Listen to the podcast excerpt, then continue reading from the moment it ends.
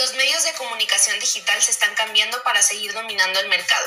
Es por eso que los gigantes de las redes sociales se están adaptando para seguir siendo el interés de los consumidores. Los usuarios de las redes sociales como Instagram, Facebook y Twitter están cambiando, por lo que las plataformas tienen que diseñar nuevas estrategias ya que su nueva audiencia así lo requiere. En 2021 ha habido más conciencia en las redes sociales a causa de que la generación Z y Alfa exige mayor exigencia en temas ambientales, de salud, sociales y otros que están más presentes que nunca.